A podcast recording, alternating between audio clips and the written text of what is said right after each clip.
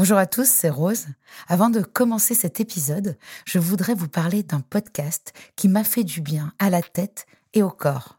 Adieu complexe de Malika Ménard nous plonge dans les pensées contradictoires de l'être humain qui voudrait cheminer vers l'acceptation mais qui se perd dans le doute, le jugement, le sabotage et la détestation de lui-même trop souvent. Malika reçoit des personnalités fortes qui, comme elle, ont réussi à sortir de ce mode de fonctionnement qui est la cause de la majorité de nos comportements destructeurs. On se juge, on se déteste, on s'anesthésie, on se punit, alors on culpabilise. Et c'est le retour au jugement. Ce cercle vicieux, on le connaît bien nous ici, dans Contradiction, et Malika le décortique avec simplicité et intelligence avec ses invités. Tu dis aussi que très tôt, tu as eu la sensation que parce que tu étais grosse, il fallait que tu développes d'autres qualités. Ah oui bien sûr. Être la plus intelligente, la plus drôle. Bien sûr. C'est réussi, hein, je rigole bien. Depuis tout à l'heure, on peut dire que je rigole bien. Donc euh. J'adore. Ouais, clairement, bah, quand t'es grosse, tu, tu sais faire mille trucs. J'ai fait de la natation à haut niveau, je sais faire du tennis, j'ai lu un nombre incalculable de livres, j'ai voyagé. En fait, quand t'es grosse, t'as intérêt à avoir un bagage comme as. Tu compenses. Je vous laisse découvrir le tout premier épisode du podcast Adieu complexe de Malika Ménard. Hiring for your small business? If you're not looking for professionals on LinkedIn, you're looking in the wrong place. That's like looking for your car keys in a fish tank. LinkedIn helps you hire professionals you can't find anywhere else, even those who aren't actively searching for a new job but might be open to the perfect role. In a given month, over 70% of LinkedIn users don't even visit other leading job sites. So start looking in the right place. With LinkedIn, you can hire professionals like a professional. Post your free job on linkedin.com slash people today. Double Monde, création. La drogue dure par excellence, c'est le tabac. Pratiquement tous les consommateurs vont devenir dépendants. 7 secondes pour que, à partir du moment où vous faites le geste d'inhaler, vous ayez une récompense au niveau cérébral. Je suis Rose et ensemble, dans cette nouvelle saison de contradiction, nous allons continuer d'étudier ce qui nous manque à l'intérieur et que nous n'avons de cesse de chercher à l'extérieur. En comprenant mieux les mécanismes de nos dépendances, nous essaierons d'aider ceux qui en souffrent encore, de près ou de loin, mais aussi ceux qui en souffriront peut-être plus tard, nos enfants. Quels sont les liens entre troubles mentaux, profils neuroatypiques et addiction Quels sont les horizons, les espoirs et les découvertes auxquelles nous raccrocher? Si l'addiction est une maladie dont on ne guérit pas, comment vivre avec dans les meilleures conditions possibles?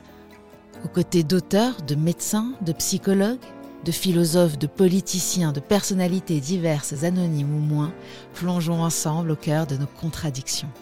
Bienvenue dans Contradiction, le podcast pour les gens qui se donnent du mal pour aller bien.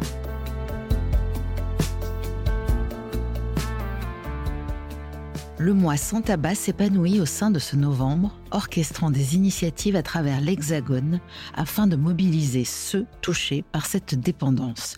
15 millions de Français précisément. Toutefois, pourquoi est-il si ardu de mettre un terme à cette habitude malgré son impérieuse nécessité? Marine Soussin, psychologue et tabacologue œuvrant à l'hôpital Bicêtre au Val-de-Marne, pour éclairer cette question, esquisse dans quelques vidéos que vous trouverez aisément sur YouTube les fondamentaux de l'addiction à la nicotine. On y apprend notamment que la cigarette crée trois sortes de dépendance.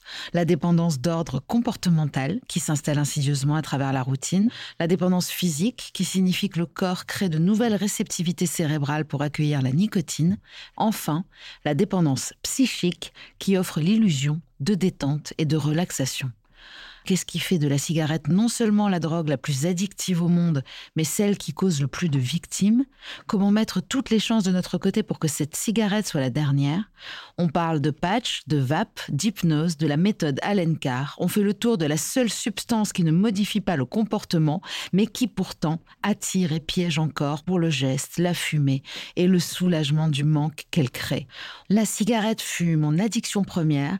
Elle est celle qui manque encore à mes cafés, mes fins de repas, mes moments de stress ou d'écriture.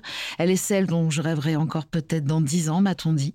Mais elle sort de ma tête un peu plus chaque jour depuis plus de cinq mois et m'en libérer l'une de mes plus belles preuves d'amour envers moi-même.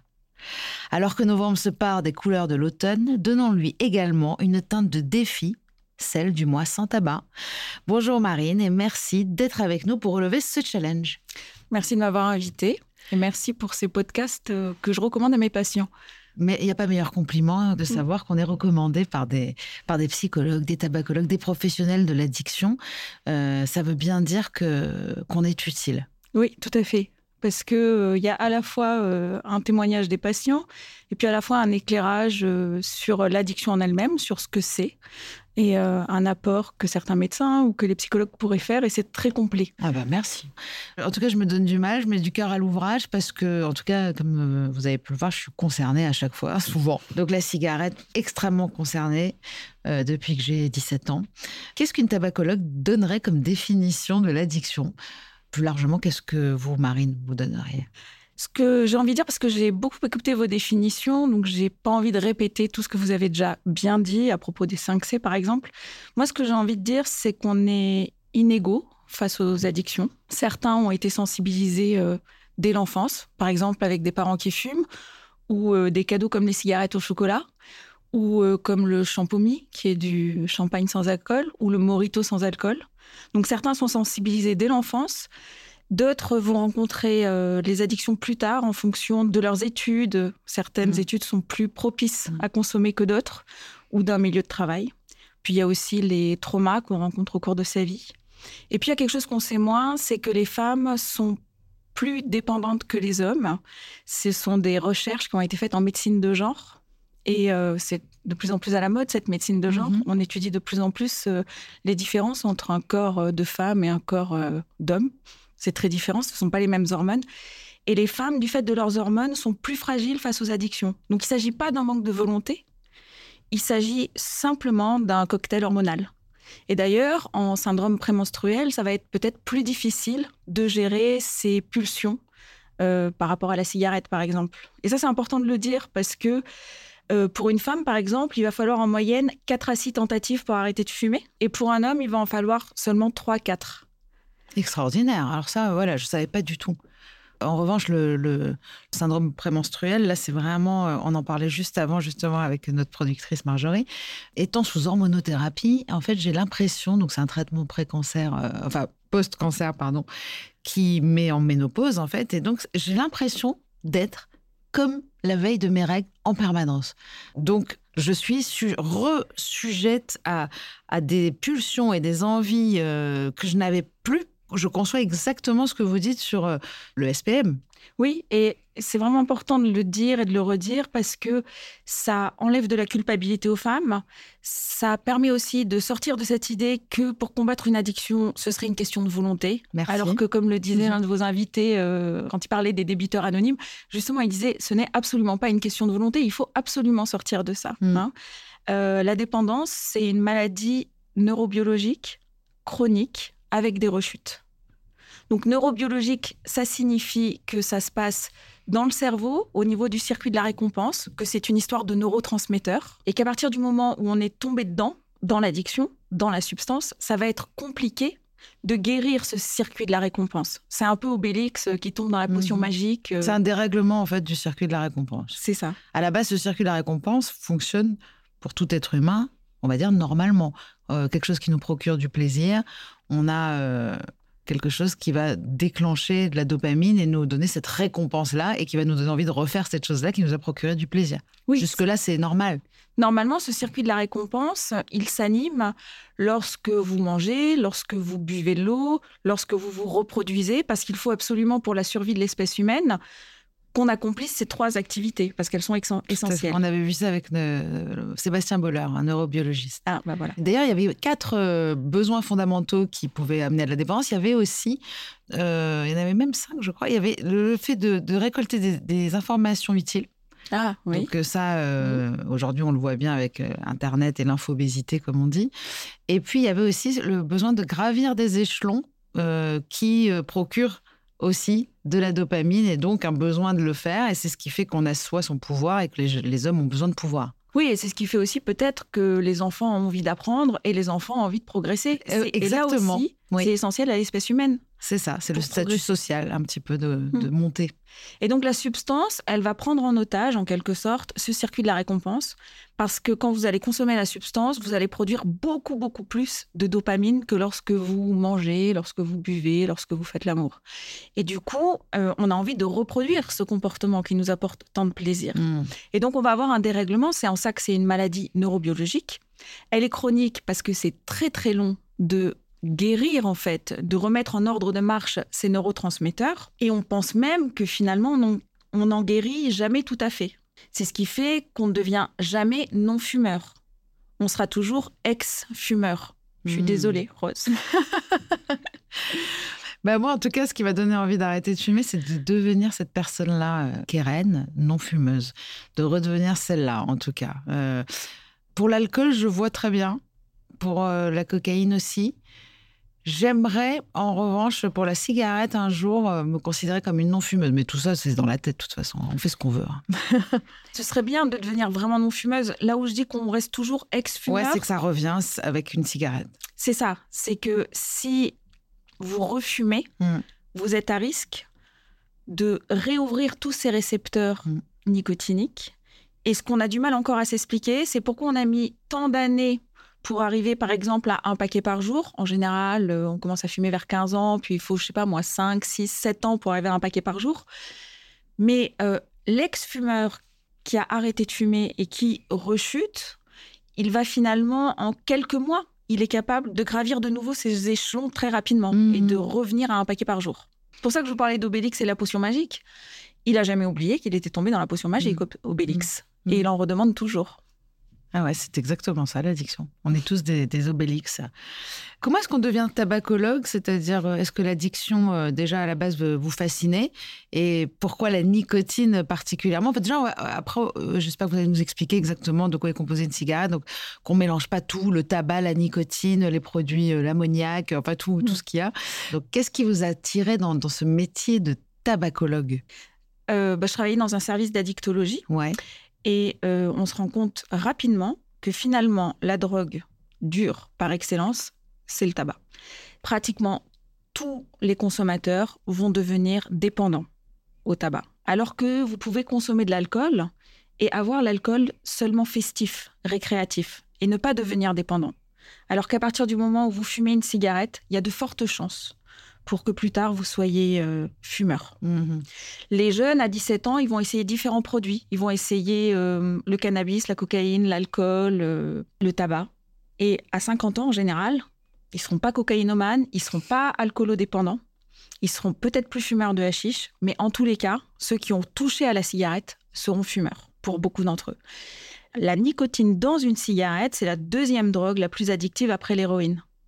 Ah ouais. Donc c'est vraiment la drogue dure par excellence. Qu'est-ce qui la rend si addictive Et déjà, pourquoi est-ce qu'on a des capteurs nicotiniques euh, C'est hallucinant que le corps ait ces capteurs-là. Ce qui rend la nicotine dans la cigarette très addictive, c'est le fait que euh, les industriels aient rajouté dans les cigarettes de l'ammoniac. L'ammoniac, c'est une des 7000 substances que l'on trouve dans les cigarettes, une fois qu'elle est allumée, qu'elle se consume. Mhm. Et l'ammoniac permet de rendre basique la nicotine, pH basique. Mhm. On peut aussi baser de la cocaïne et en faire du crack. Et à partir du moment où vous basez une substance que vous inhalez, l'absorption euh, au niveau pulmonaire va être fulgurante, de l'ordre de quelques secondes seulement. On dit 7 secondes pour que, à partir du moment où vous faites le geste d'inhaler, vous ayez une récompense au niveau cérébral. Et c'est ce laps de temps qui est tellement court, qui est deux fois plus court que si vous faisiez une intraveineuse, qui fait que vous devenez très dépendant. Plus une substance agit rapidement sur le cerveau en faisant du bien, plus elle a de risques de vous rendre dépendant. C'est un peu comme pour les jeux d'argent. Vous serez plus dépendant aux jeux d'argent où le résultat arrive rapidement après la mise, comme le grattage, comme euh, la roulette, comme la machine à sous, qu'à des jeux d'argent où il faut attendre, comme le loto, une semaine. D'accord, bien sûr. Parce que finalement, dans le jeu d'argent, on n'est pas tant addict à l'argent qu'à l'adrénaline qui est provoquée pendant l'attente, en fait, du résultat. Bien sûr. Mais j'ai même entendu dire que les jeux de hasard étaient ce qu'il y avait de plus addictif dans le sens où on est addict aussi à l'aléa, de pas savoir si on va gagner ou pas. Donc il y a autre chose, alors qu'on sait très bien quand on va fumer ou quand on va boire ce qu'on va récolter. Le jeu, il y a en plus ce facteur aléa qui rend beaucoup plus accro. Ben c'est, je pense que c'est cet aléa qui crée ce shoot d'adrénaline. Ouais, c'est ça. Parce que finalement, on dit souvent, euh, on parle souvent d'addiction avec substance ou d'addiction sans substance, mais en fait, on se rend compte que dans la plupart des addictions sans substance, qu'on appellerait les addictions comportementales, Ouais. finalement, on est addict aux substances qu'on crée nous-mêmes. crée nous-mêmes. Les endorphines, l'adrénaline, la kétamine-like, euh, enfin ce genre de, ou les endocannabinoïdes Mmh. quand vous quand vous courez un marathon par exemple. On sécrète des choses qui ressemblent à ce qu'il y a dans un pétard, quoi. Oui, et c'est bien pour ça qu'on a les récepteurs. Ah ouais. Mais c'est ça qui est fou, tous ces récepteurs dans le corps. Euh, on a des, même des récepteurs pour certaines drogues de synthèse. Oui, hein, c'est de plus en plus à la mode parce qu'elles sont pas très chères. Mm. Ouais. Mais euh, ce qui est fou, c'est que le corps humain ait des récepteurs pour quelque chose qu'on a créé. Oui, mais parce que finalement, le corps humain a aussi besoin de se dissocier.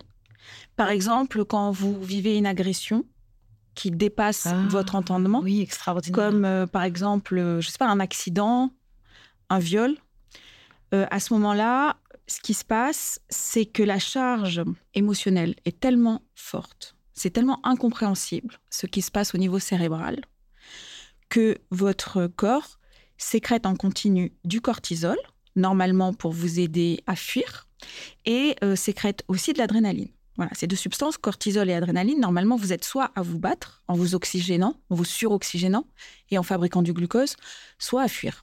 C'est pour la survie. Le problème, c'est que lorsque ces deux substances sont sécrétées à trop haute dose, vous risquez soit la crise cardiaque, soit même un accident cérébral de convulser.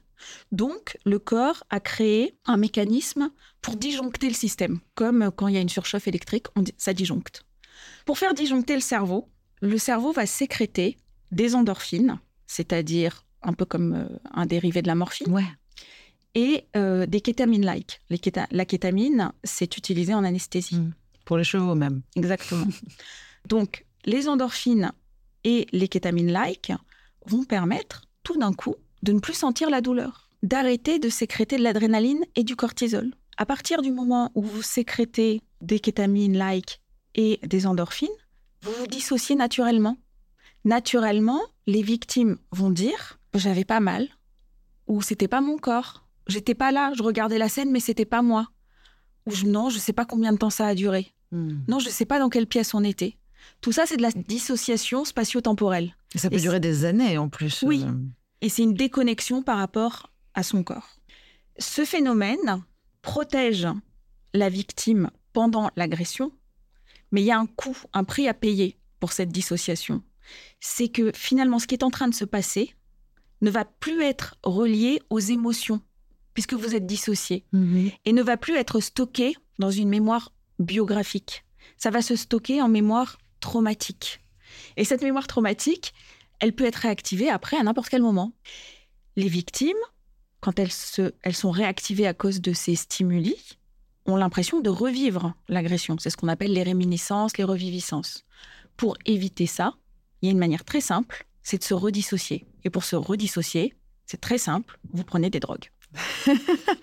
Je trouve ça euh, brillant d'avoir ce résumé euh, de la situation, en fait, de comment est-ce qu'on arrive à, finalement avoir besoin des drogues comme une automédication, puisqu'à la base, c'était notre cerveau qui produisait, notre corps qui produisait tout ça. Et qu'il va falloir qu'on le reproduise nous-mêmes. Donc, c'était une citation du docteur Carilla qui dit le plus grand euh, dealer de drogue, c'est notre cerveau. Le docteur Salmona, Muriel Salmona, qui est une psychiatre, explique très bien tout ça euh, quand elle évoque la mémoire traumatique chez les victimes, chez les enfants abusés ou chez les femmes abusées.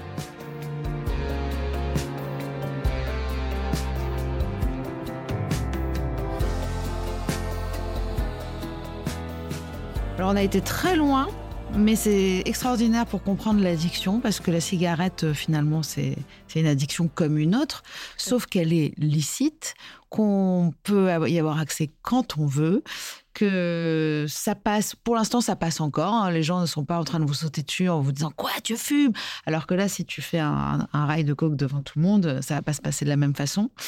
On sait aujourd'hui que les coûts liés au tabagisme sont de 26 milliards par an. Donc euh, ça revient à 1800 euros euh, par contribuable, euh, j'ai lu. Donc c'est incroyable. C'est à peu près pareil pour l'alcool, hein, je crois. On est enfin on n'est pas loin.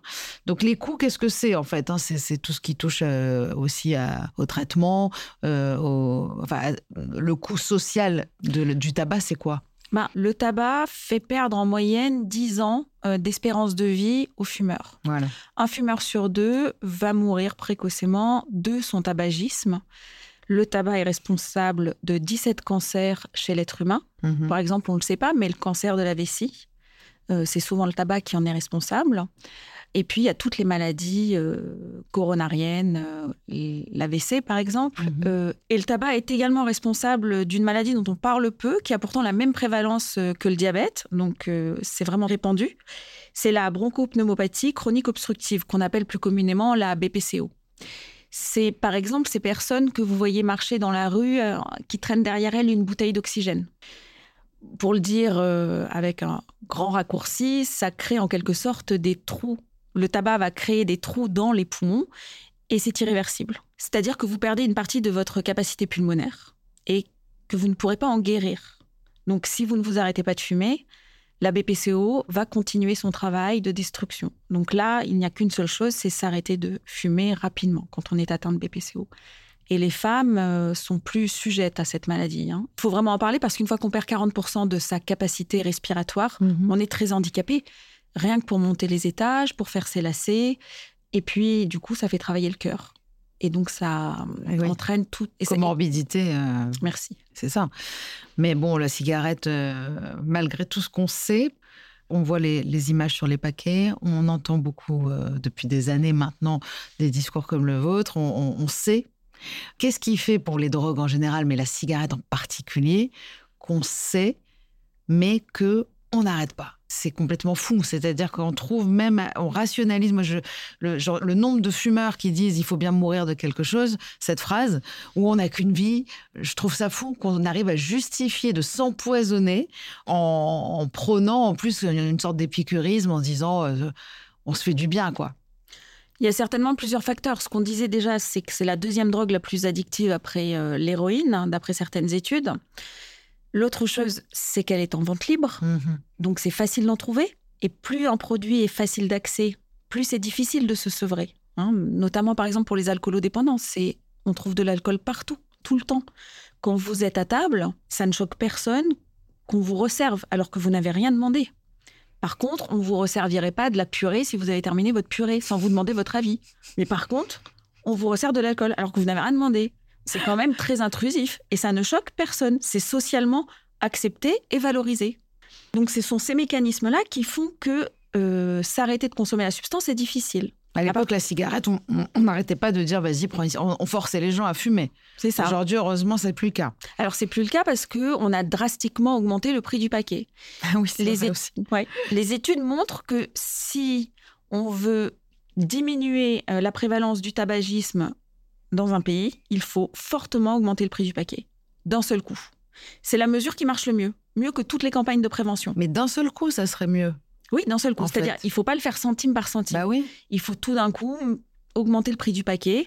Et le choc est tellement rude pour le fumeur qu'il va se poser des questions, pour certains, hein, pas tous évidemment, mais il va être plus enclin à se poser des questions Mhm. quant à sa consommation. De toute façon, pour arrêter quelque chose, il faut être sur un chemin. Euh, c'est pas forcément du jour au lendemain. Euh, je sais que moi, par exemple, à partir du moment où le paquet est passé à 10 euros, je commençais à me, dire vraiment, je me sentais. En fait, il y a eu un moment où j'ai basculé du côté des pigeons. Genre le côté, je suis un pigeon, euh, je suis en train de donner 10 balles à quelqu'un pour m'empoisonner et je lui dis merci. Ça me l'a fait d'un coup. Et c'est vrai que c'était dû euh, sûrement au fait de ne plus avoir la monnaie quand on donnait 10 euros, par exemple. Euh, ce truc-là du dimanche matin à devoir aller chercher un tabac ouvert, c'est vrai que quelque part, et, aussi maintenant d'être un peu pestiféré, qu'on nous mette dehors, qu'on puisse plus fumer là, là, là. Donc petit à petit, toutes les mesures, finalement, pas les campagnes forcément, mais les mesures, je trouve qu'elles elles font leur petit bout de chemin. Oui, tout à fait. Le changement, c'est un processus. Voilà. On ne change pas du jour au lendemain. Il faut passer d'abord au départ, on consomme et on ne se rend pas compte qu'on consomme finalement. On appelle ça la lune de miel avec le produit. On ne se rend pas compte que c'est un problème. Et puis, petit à petit, on passe à un autre stade, on commence à se poser des questions sur sa consommation. Et puis, peut-être la rencontre avec un soignant ou euh, un ami qui nous dit la petite phrase qui nous fait bouger. Mhm. À ce moment-là, on se met à penser le changement et à se dire que ce serait bien peut-être de prendre rendez-vous, par exemple, ou de faire des choses qui nous accompagnent. Je pensais aussi, euh, pour votre question, euh, qu'est-ce qui fait que les fumeurs ont tant de mal à arrêter? Il faut se dire aussi que les lobbies du tabac sont extrêmement puissants. Il n'y a que sept pays dans le monde qui ont un PIB supérieur au chiffre d'affaires des lobbies du tabac. Donc en fait, la lutte est difficile, très difficile. Les lobbies du tabac se sont spécialisés dans la désinformation, dans le fait de semer le doute dans l'esprit des consommateurs.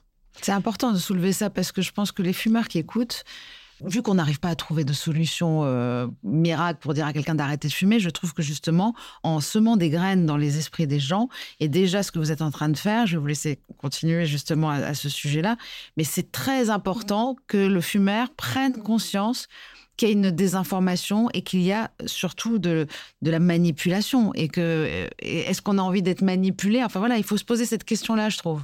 Mais oui, par exemple, la publicité est interdite sur le tabac mais on ne se rend pas compte que sur les réseaux sociaux, énormément d'influenceurs font de la publicité pour les jeunes sur la cigarette. Et ça, ça échappe à la plupart des adultes. Ensuite, on pense... Quel genre de publicité? Il y a des matchs pour euh, tester des cigarettes. Ah ouais. Il y a des concours pour fumer le plus de cigarettes possible en un temps record. Et puis, il y a énormément d'événements. Euh, des concerts qui sont sponsorisés par des marques de cigarettes. Et donc, quand ces concerts sont filmés et qu'on les retrouve sur Instagram, en fait, on voit les marques derrière de mhm. cigarettes.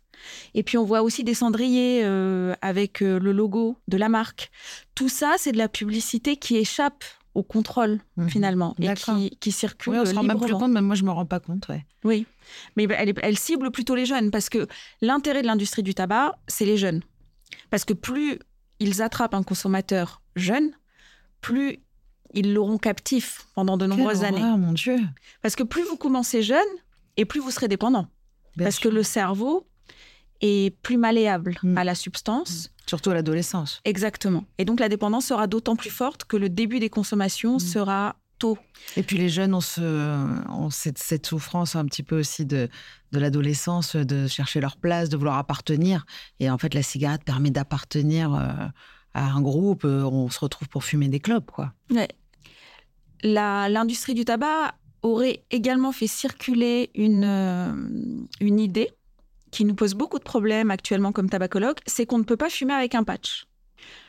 Alors, dire ça à un fumeur, ou qu'un fumeur croit ne peut pas fumer avec un patch, c'est un fumeur qui va refuser la substitution nicotinique parce que c'est très compliqué pour un fumeur de s'entendre dire tenez, mettez ce patch-là, mais, mais demain, vous fumez plus. Mais ça, c'est complètement faux. On peut fumer avec un patch. Et tous nos patients fument avec des patchs au début du sevrage. Et ça, c'est une grande tranquillité d'esprit et c'est un grand confort pour les fumeurs. Ça enlève toute l'anxiété du sevrage. On va revenir justement à la façon dont vous aidez vos patients. Euh, vous préconisez, vous prenez même, enfin, vous êtes pro-patch ça fait partie vraiment de votre manière de sevrer vos, patients. Et donc, vous incluez aussi euh, la vape pour des shoots de nicotine. Donc, vous allez nous expliquer comment ça fonctionne. Et, c'est vrai, avec moins d'anxiété, beaucoup moins d'anxiété, j'imagine, pour ces patients-là qui auront leur dose de nicotine progressivement euh, diminue, c'est ça? Oui. La chance qu'on a avec la cigarette, avec la nicotine dans la cigarette, c'est que comme pour l'héroïne, on a isolé la molécule qui rend dépendant. Et cette molécule, on peut la donner au patient sous une autre forme, une forme qui va l'accompagner dans le sevrage pour que ce sevrage se passe sans douleur. La molécule, c'est la nicotine. C'est la nicotine. D'accord. Donc le tabac, lui, a de la nicotine euh, à l'intérieur de lui. C'est ça, les feuilles de tabac Les feuilles de tabac contiennent de la nicotine, comme les feuilles d'aubergine, parce que la nicotine est un insecticide naturel. Ah, Donc on la trouve naturellement, la molécule nicotine, dans beaucoup de plantes. C'est un insecticide. On penserait même qu'il y aurait peut-être nécessité d'une dépendance, ce ne sont que des suppositions, à l'aubergine. à la nicotine parce que c'est ça permet aussi un déparasitage de l'intestin. Ce serait pour ça Bien que sûr. certains singes consommeraient des feuilles de tabac parce que ça leur permet de se déparasiter.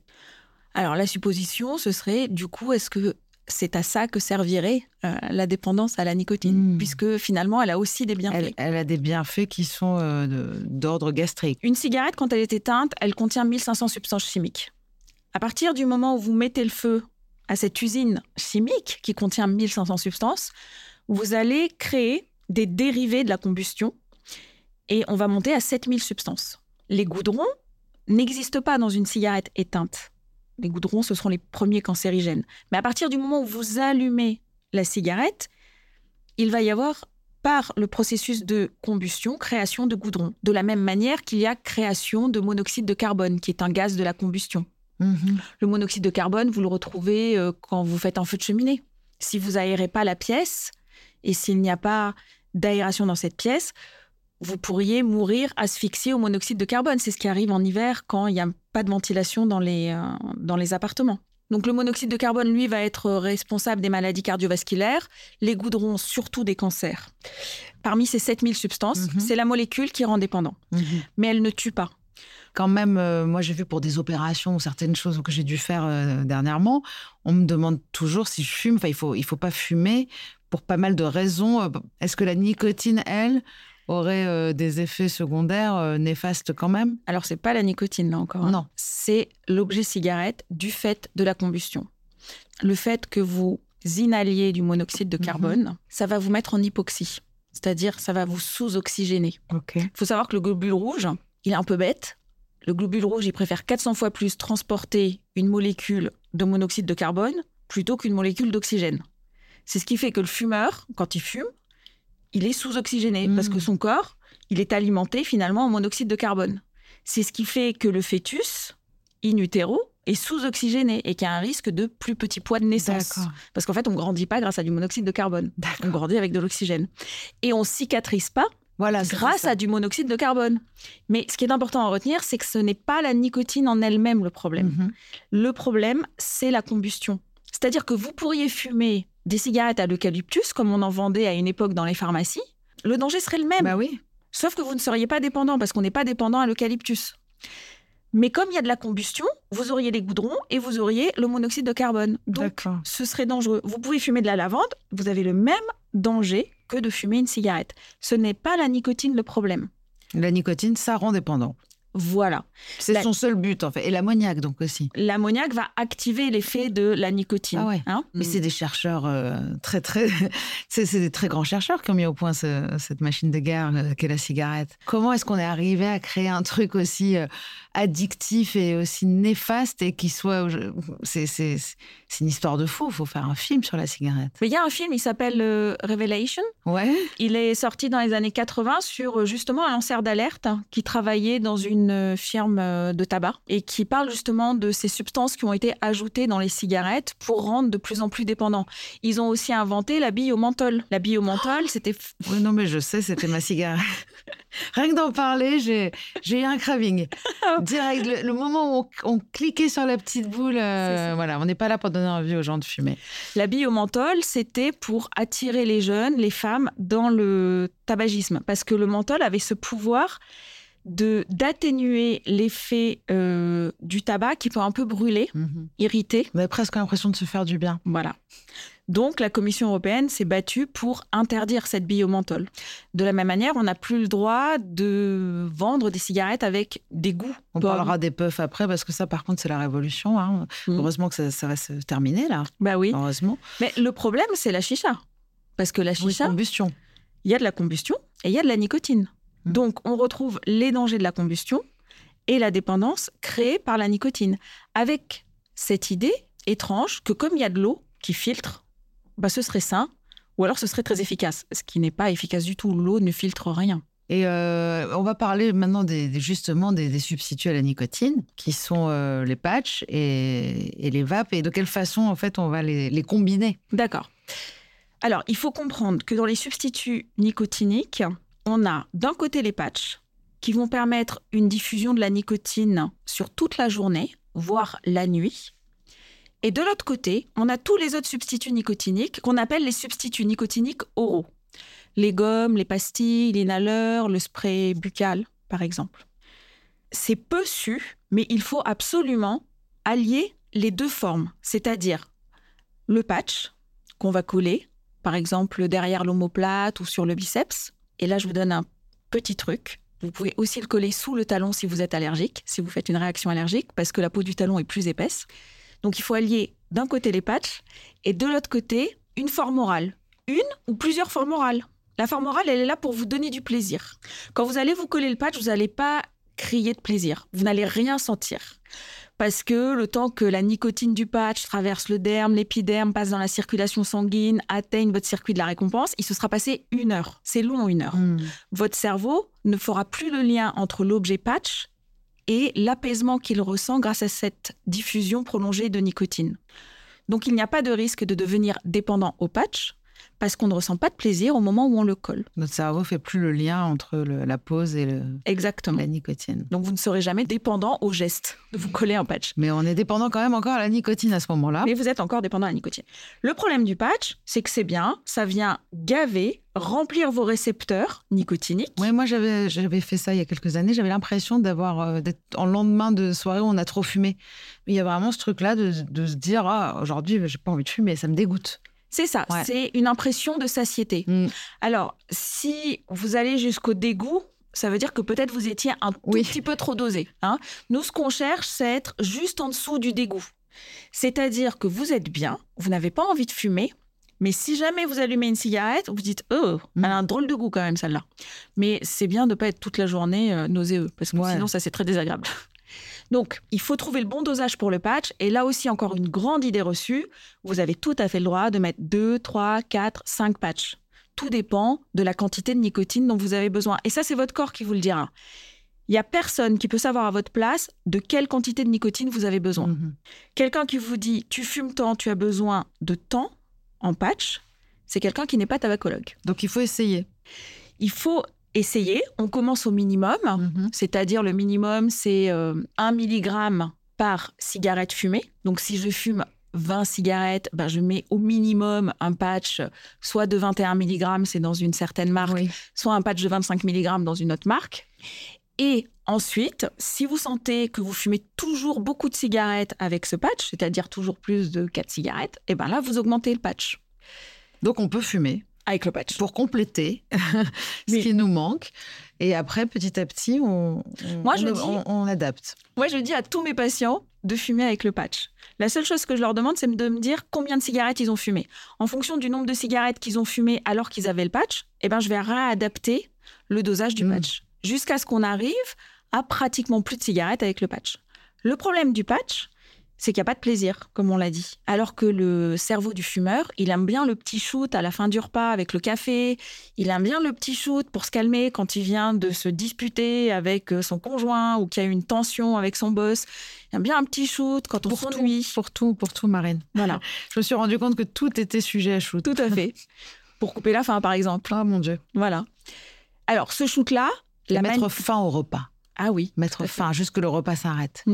Et pour avoir du plaisir, en plus du patch, ben, il faut utiliser une forme orale. La forme orale va vous donner un petit shoot. Alors, pas un shoot en 7 secondes, pas un shoot aussi élevé que votre cigarette, parce que le but, c'est pas que vous deveniez complètement dépendant à cette forme orale. Le but avec ces formes orales, c'est de vous donner du plaisir tout en déshabituant votre cerveau au shoot en 7 secondes. On va le rééduquer pour être satisfait avec un shoot en 5 à 10 minutes. Et ça, c'est la première étape du sevrage. Alors, elle dure combien de temps? Alors, c'est pas écrit dans le marbre. Chaque tabacologue a le sien, donc moi je vais vous donner le mien. Mhm. De mon côté, à partir du moment où le patient ne fume plus du tout de cigarette, je prends cette date, Ça va être la date anniversaire en quelque sorte. Et je compte trois mois. Donc pendant trois mois, il va avoir le dosage de patch qui est nécessaire pour lui. Il faut surtout pas être sous-dosé. Mhm. D'ailleurs, il y a une petite blague qu'on fait quand on fait une formation. On dit quel est le risque principal du patch? D'être sous-dosé. Voilà. Hein? Parce que Je le sous-dosage, bravo, parce que le sous-dosage, ça vous amène à la rechute. Et la rechute, ça vous amène à des complications somatiques, à des maladies dues au tabac. Donc, il ne faut surtout pas être sous-dosé pendant ces trois mois. Au contraire, il faut avoir le plus de nicotine possible, sans pour autant être en surdosage, c'est-à-dire être malade. Et là, j'en profite pour vous dire que le surdosage en nicotine n'est pas du tout dangereux. Tous les fumeurs se surdosent Bien sûr. quand ils vont en soirée, Mm. avec de l'alcool par exemple. Ils fument trop. Et après, ils ont la bouche pâteuse, ils sont pas bien, ils ont un peu la nausée, un peu des sensations de vertige, un peu mal de tête. Mais c'est pas grave, Ouais. ça passe, parce que la nicotine, on l'élimine. Donc les trois premiers mois, on a un patch suffisamment dosé, Mhm. avec les substituts nicotiniques dont on a besoin pour les moments où l'envie de fumer est plus élevée. On prend autant de substituts nicotiniques que nécessaire. Si vous en prenez plus de 10 par jour, ça pourrait vouloir dire que votre patch n'est pas assez dosé. Donc ça vaudrait le coup d'augmenter le patch. Et puis au bout de ces trois mois, normalement, ce qu'on observe, c'est des fumeurs qui nous disent Ah, j'étais hyper stressée, du coup, je cherchais mes pastilles partout. Ou Ah, je sors plus jamais sans mes pastilles. Voilà. Une fois qu'on a obtenu ça, ça veut dire que le cerveau a oublié le shoot en 7 secondes. Ça veut dire que le cerveau se contente d'un shoot en 5 à 10 minutes. Et c'est une victoire énorme pour des gens qui fument depuis 30, 40 ans Mhm. et dont la solution pour gérer une émotion, c'était ce shoot-là en 7 secondes. Là, tout d'un coup, ils ont appris à gérer en 5 à 10 minutes. Et à ce moment-là, c'est le signe que vous pouvez commencer à baisser le patch. Vous le baissez tranquillement. Surtout pas en suivant ce qui est écrit derrière la boîte de patch. Vous le baissez tranquillement. Moi, je fais des paliers de 10%. Et tous les mois, je supprime 10% du patch. Parce qu'on a le droit de couper le patch. Il n'y a pas d'interdit, malgré ce que disent certaines personnes. Vous pouvez tout à fait couper le patch. Mhm. Et donc, je coupe 10% tous les mois. Et en quelque sorte, je dupe le cerveau. Le cerveau ne se rend pas compte qu'on est en train de lui baisser la nicotine qu'il reçoit. Et petit à petit, on arrive à plus de patch du tout. Alors, si jamais il y avait une vape, parce qu'on peut aussi utiliser la vape pour le shoot, pour la libération instantanée, eh bien, si jamais il y avait une vape, il faudra prendre garde quand même au moment de la descente du patch à diminuer la vape. Alors, s'ils sont très bien avec leur vape, Mhm. on peut dire qu'ils sont rentrés dans ce qu'on appelle la réduction des risques et des dommages, la RDRD. Ouais. C'est un grand concept en addictologie, c'est-à-dire je consomme, mais je consomme à moindre risque. Consciemment, en fait, aussi. C'est ça. Peut-être. Alors, par exemple, pour un héroïnomane, la réduction des risques, ce serait de faire attention à toujours utiliser une seringue propre et à ne jamais la partager. Pour quelqu'un qui sniffe de la cocaïne, ce serait de ne jamais partager sa paille. Pour le fumeur, la réduction des risques, ce serait au moins de ne jamais fumer en intérieur et de tout le temps fumer à l'extérieur. Comme ça, il se protège de son propre tabagisme passif. Oui, en fait, il faut arrêter le foutu pour foutu. C'est-à-dire que des fois, on dit bah, je fume, je fume. En fait, on peut aussi euh, parfois consommer des choses qui sont pas forcément bonnes pour la santé, mais d'une façon moins grave. En fait, il y a des degrés quand même un petit peu. euh, Après, je sais que la dépendance, moi, je prône beaucoup la sobriété dans beaucoup de cas, parce qu'il y a des substances qui nécessitent la- l'abstinence totale et brute d'un coup. Mais comme vous l'avez dit, on a la chance avec la nicotine ou avec l'héroïne d'avoir des substituts. Donc l'héroïne, c'est le Subutex.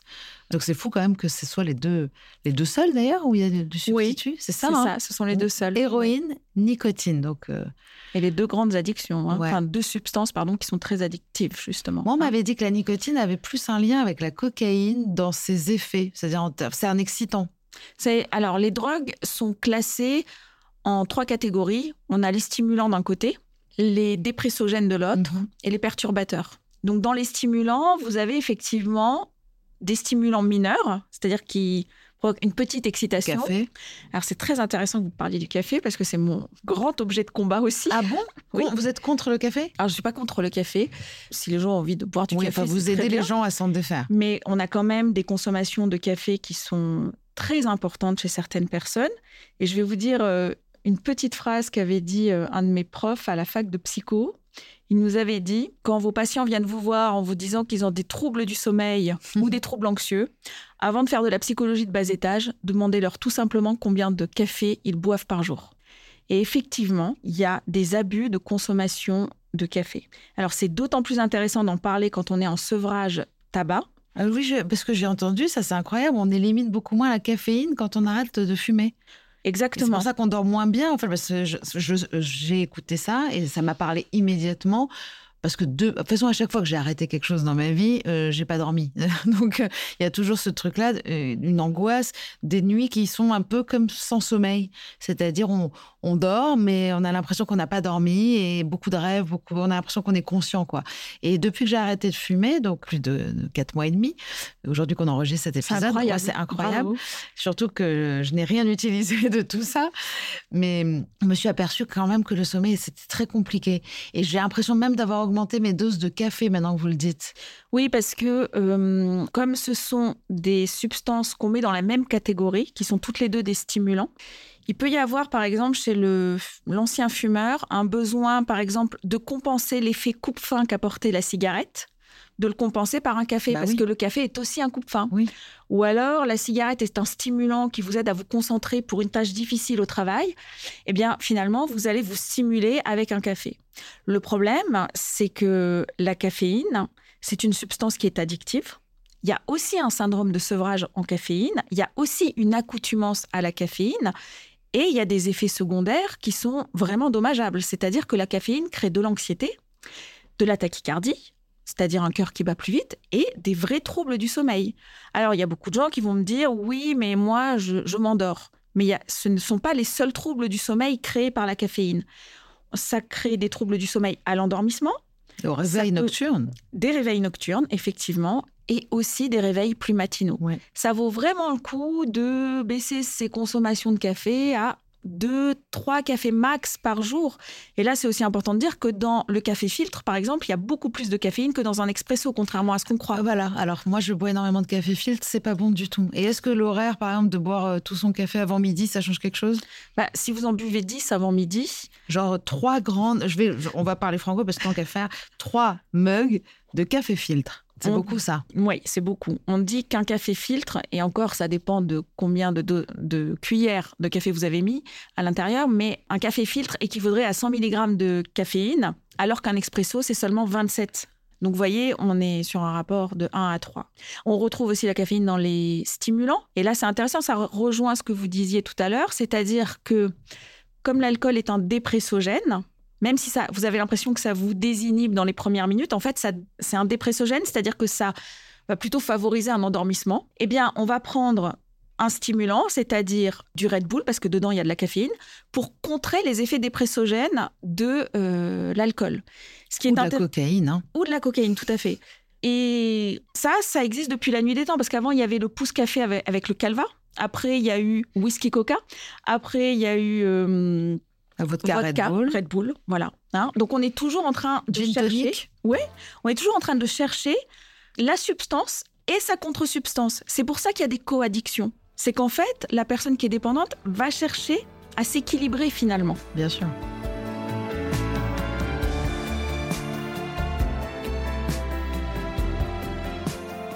Énormément d'addicts à l'alcool, à la cocaïne, à des drogues, en fait, sont tous fumeurs, en général.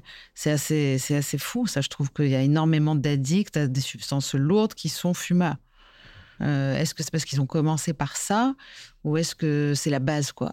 C'est la base de l'addict, déjà, de fumer, parce que je vois beaucoup d'addicts comme moi se rétablissent et enlèvent la cigarette quelques années plus tard, une fois qu'ils sont un peu plus sereins avec leur substance de choix, on va dire. Euh, C'est vrai que moi, c'était pas possible d'arrêter de fumer en même temps que d'arrêter de boire. C'est vrai que c'est souvent la substance qui reste. C'est la béquille, cigarette. voilà, c'est la Hein. dernière béquille. Moi, je me rappelle. D'ailleurs, même là, en arrêtant, je me dis, bah, au moins, euh, ça sera ma soupape. euh, si vraiment j'ai envie de craquer au lieu d'aller euh, prendre de la cocaïne, je vais aller prendre, je vais aller m'acheter une clope. Et en même temps, je vous jure hein, que je suis pas sûre que ça soit ce qui soit de plus intelligent à faire, parce que si je reprends une cigarette, je refume. Alors par contre, ce qui est assez drôle, c'est que j'ai arrêté que deux fois de fumer dans ma vie, et j'ai arrêté les deux fois euh, sans rien. Mais je me rends compte que j'avais besoin d'une espèce de recette miracle qui était un peu le bouquin d'Alain Carr. Donc je sais pas ce que vous en pensez, moi, de cette méthode simple pour arrêter de fumer. Personnellement, je ne peux pas dire pourquoi elle fonctionne. Il y a aussi un autre livre qui a été un résumé qui s'appelle Tu m'effus, qui est très drôle. Donc c'est un résumé d'Alain Carr. pourquoi ce truc-là a marché pour autant de personnes? Et euh, avec cette certitude en plus parce qu'on le croit, on a envie d'être avec lui, de dire il a raison. On dit on va pas souffrir, on va pas grossir, on va pas. Et en fait, je sais pas, on se met dans un truc et on y va quoi. Et je ne sais même pas comment c'est possible. Je sais pas comment j'ai arrêté de fumer. Peut-être que ce livre utilise d'une certaine manière l'hypnose conversationnelle. Exactement, parce que Kevin Finel m'a dit un truc très fort. D'ailleurs, il avait, euh, il avait une citation dans- le podcast que j'avais noté exactement pour, euh, pour ici. C'est que Allen Carr utilise justement la colle qui est l'émotion. Donc l'émotion, euh, c'est une, c'est un ciment. En fait, pour euh, se défaire d'une addiction, donc il travaille, euh, il dit même lui-même en hypnose, souvent, un souvenir qu'on associe à une émotion, en général, ça marque. Donc, comme lui, au début, d'abord, il, nous fait ressentir une émotion en nous dégoûtant, par exemple, de quelque chose, en nous parlant des, des gencives, des dents. N'enviez pas les fumeurs avec leur haleine fétide. Il nous fait ressentir un truc et derrière, il nous fait passer un message. Et c'est que comme ça à chaque fois. Donc, ça serait peut-être de l'hypnose conversationnelle. Peut-être. Alors, ça marche chez certains patients. Donc, effectivement, il faut le recommander. Mais chez certains patients, ça ne marche pas du tout. Bien sûr. Hein. Mais moi, l'hypnose, par exemple, n'a pas du tout marché. Les trois fois où j'en ai fait, euh, j'ai payé euh, pour rien, quoi. hein. Par contre, j'aimerais rebondir sur Oui. ce que vous disiez.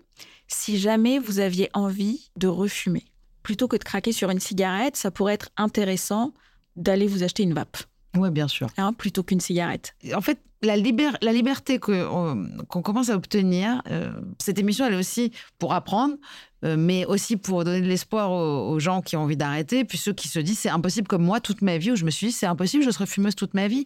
Euh, je vois ma mère, elle est fumeuse, elle fume pas beaucoup, mais elle- jamais elle a réussi à arrêter et elle a l'impression qu'elle n'y arrivera jamais. Elle en souffre beaucoup. Et là, il y a un message à faire passer, c'est que d'un point de vue de votre santé, ce qui compte, c'est davantage le nombre d'années de tabagisme que le nombre de cigarettes fumées. Ouais, c'est c'est dur à entendre. C'est Non, c'est ça- bien, ça va justement réveiller certains. Mm. Mais c'est pour ça qu'il n'y a aucun message de santé publique qui vous dit fumer modérément. C'est arrêter de fumer. Parce que c'est vraiment le nombre d'années de tabagisme qui compte le plus. Et pour avoir de l'espoir, justement, à partir de quand on a le corps qui redevient quelque chose qui ressemble à un non-fumeur, euh, au bout de combien de temps on, on a les bénéfices? Personnellement, je n'ai aucun bénéfice à avoir arrêté de fumer sur ma santé. Je préfère le dire aujourd'hui. Je n'en ressens pas. Même au niveau de votre peau? L'éclat de votre peau? Franchement, j'avoue que ça fait peut-être pas assez longtemps et que ça implique un peu de, ça génère du stress quand même. Donc euh, il y a d'autres effets secondaires, euh, peut-être qu'on n'a pas envie d'avoir. Alors là, ce qui est important, c'est que pour éviter le stress, pour éviter les fringales, pour éviter les hum, crises de larmes, pour éviter l'irritabilité, la nervosité, là vraiment le patch, vous étiez chez moi hier soir. J'avais tout ça. Ah bah voilà. Ça, c'est vraiment des signes de manque en nicotine. Et c'est là que le patch aide énormément. C'est que le patch va supprimer tous ces signes de manque. Donc là, vous me conseillez là, à, à 4 mois et demi d'arrêt de cigarette, de me mettre euh, un petit patch de temps en temps. Alors, pas de temps en temps, parce que si c'était de temps en temps, ça va vous faire libération de nicotine, plus de nicotine, vous allez faire le yo-yo, en fait. Mhm. Le but, c'est pas de faire le yo-yo, le but, c'est de vous stabiliser, en fait, et même de vous stabiliser au niveau de l'humeur. Le patch, il va vous stabiliser au niveau de l'humeur, au niveau de l'appétit, parce que finalement, vous serez plus en sevrage. Il y a plein de fumeurs qui disent je me sens plus calme, je me sens détendu ou euh, j'ai l'impression d'être plus stable. Parce qu'en fait la hum, nicotine, elle fonctionne un peu comme la cocaïne, ça vous fait un shoot, une montée suivie d'une redescente, un shoot, une redescente. Ah, elle crée un manque qu'elle crée. Enfin, c'est elle qui crée le manque, donc euh, elle le soulage après, mais elle le crée aussi. Voilà. Et elle crée l'irritabilité, elle crée l'anxiété. Les fumeurs pensent que ça détend la nicotine, mais ça ne détend pas. Ça soulage seulement de manque. Exactement. C'est comme si vous mettiez un clou dans le pied pour le plaisir de le retirer après. voilà, c'est ça. Mettre des choses. Il le dit bien, Alain, car mettez des chaussures trop petites pour les enlever. Voilà. Et donc là, le patch va vous aider à stabiliser l'humeur. Parce que il y a effectivement, hein, quand on arrête de fumer, il y a un risque de prise de poids parce qu'effectivement, la nicotine est un coupe-fin. Donc si vous arrêtez brutalement la nicotine, vous allez avoir l'effet boomerang inversé Mhm. en plus puissant, c'est-à-dire des fringales, une augmentation de l'appétit. Et là, le patch va calmer le jeu. hein. Et là, c'est important euh, d'avoir une substitution nicotinique, par exemple, pour éviter ces effets-là, ou pour avoir une stabilité de l'humeur. Parce qu'il y a aussi des patients qui souffrent de crises de larmes quand ils arrêtent de fumer. Et là Oui, aussi, c'est le très patch dé- va ah aider. c'est très dé- dépressivant euh, d'arrêter de fumer. D'abord, on prend quand on prend du poids, déjà beaucoup de gens reprennent la cigarette parce qu'ils se disent Oh, mais moi je préfère fumer que d'être gros. Mais je le sais, euh, je l'ai dit moi-même. Il y a des moments où c'est trop, trop, trop violent la prise de poids et la faim qu'on a. Et surtout, moi j'ai la sensation parfois, euh, bah, c'est aussi parce qu'il y a plein d'addictions dans ma vie que je, je- il me manque un truc mais je sais pas quoi. Donc c'est horrible. C'est ce truc-là de se dire bah du coup je vais manger un truc parce que c'est le seul truc que j'ai sous la main. Bah, si vous aviez des substituts nicotiniques, ça apaiserait tout ça. hein, parce que se sevrer d'une addiction, on n'est pas obligé de le faire dans la violence, dans la souffrance. Surtout quand les substituts existent. Mm. Et quand le substitut existe, ça va se faire sans volonté.